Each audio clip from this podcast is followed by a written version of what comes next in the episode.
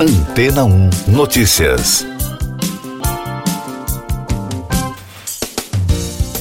Bom dia! O satélite Earth Radiation Budget Satellite da NASA reentrou na atmosfera terrestre durante a madrugada de segunda-feira. De acordo com a Agência Espacial dos Estados Unidos, a reentrada ocorreu na primeira hora da madrugada em direção ao Mar de Bering. O satélite foi lançado do ônibus espacial Challenger em outubro de 1984. Parte da missão Earth Radiation Budget Experiment, composta por três satélites, tinha o objetivo de estudar como a energia solar era absorvida e irradiada pela Terra.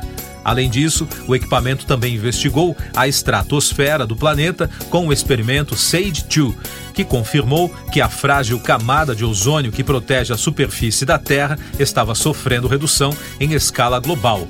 Segundo o portal Tilt, os dados desse projeto ajudaram na criação do Protocolo de Montreal, o acordo assinado por dezenas de países que resultou em uma queda no uso de clorofluorcarbonos, que são capazes de destruir essa proteção. De acordo com a agência, a terceira fase da missão, a SAGE-3, segue ativa na Estação Espacial Internacional. O sucesso do projeto ajudou a NASA a desenvolver outras pesquisas. Mais destaques das agências internacionais no podcast Antena 1 Notícias. Os governos de Canadá, México e Estados Unidos publicaram um comunicado conjunto para condenar os ataques às instituições dos três poderes em Brasília. A mensagem foi assinada pelos presidentes Joe Biden, Andrés Manuel Lopes Obrador e o primeiro-ministro Justin Trudeau.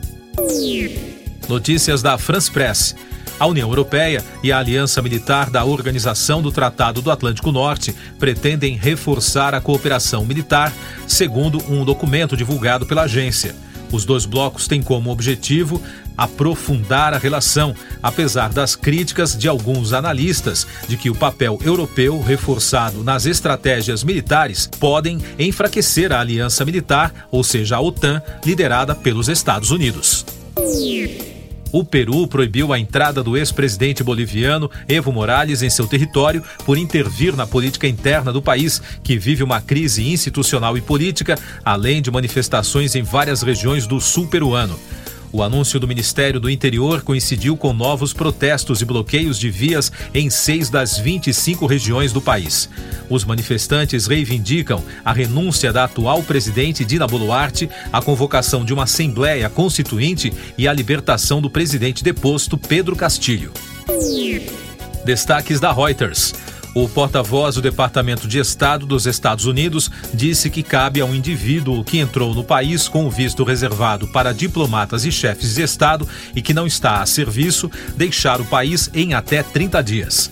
Ned Price disse ainda que cabe a quem se enquadrar nesse caso deve solicitar uma mudança de status de imigração caso não esteja mais envolvido em assuntos oficiais.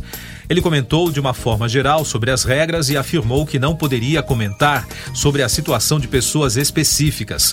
As declarações do funcionário ocorrem em meio ao aumento da pressão de mais de 39 congressistas americanos, entre senadores e deputados, que pedem a extradição do ex-presidente brasileiro Jair Bolsonaro, que está hospedado na Flórida.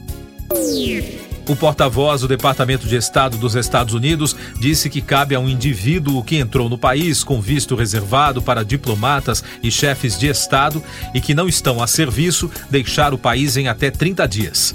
Ned Price disse ainda que cabe a quem se enquadrar nesse caso deve solicitar uma mudança de status de imigração caso não esteja mais envolvido em assuntos oficiais. Ele comentou de uma forma geral sobre as regras e afirmou que não poderia comentar sobre a situação de pessoas específicas.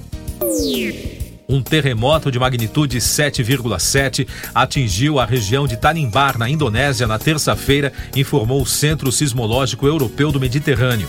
O abalo ocorreu a uma profundidade de 97 quilômetros abaixo da superfície da Terra. A Agência Meteorológica da Indonésia emitiu um alerta de tsunami e pediu para que os moradores de diversas comunidades evacuassem as áreas atingidas pelo tremor.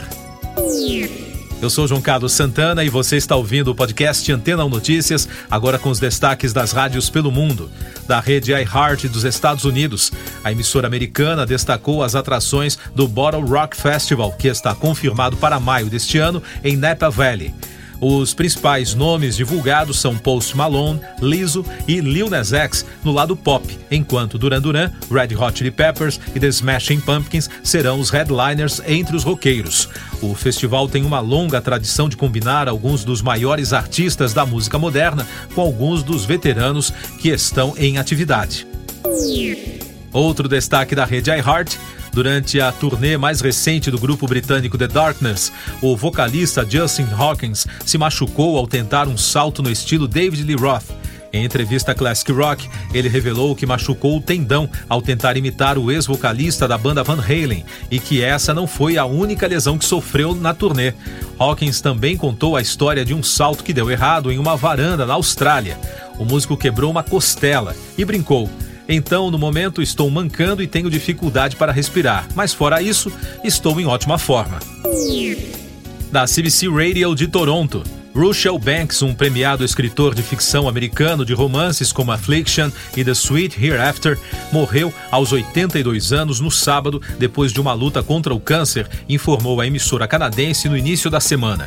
Banks também era professor emérito da Universidade de Princeton. A informação foi confirmada pelo editor Dan Halpern Associated Press.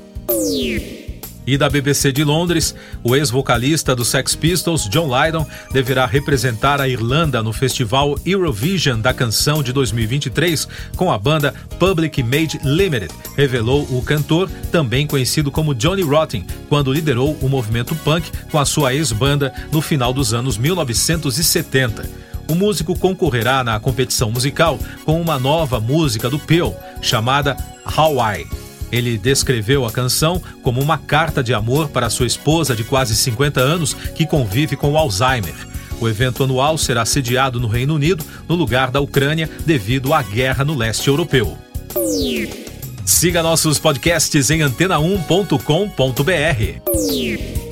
Este foi o resumo das notícias que foram ao ar hoje na Antena 1.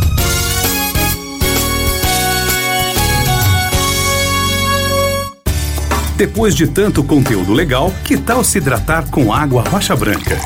O consumo regular de água durante o dia traz benefícios para a saúde, como, por exemplo, manter a pele bonita e hidratada. Rocha Branca, da fonte direto para a sua casa. Depois de tanto conteúdo legal, que tal se hidratar com água rocha branca? O consumo regular de água durante o dia traz benefícios para a saúde, como, por exemplo, manter a pele bonita e hidratada. Rocha Branca, da fonte direto para sua casa. casa.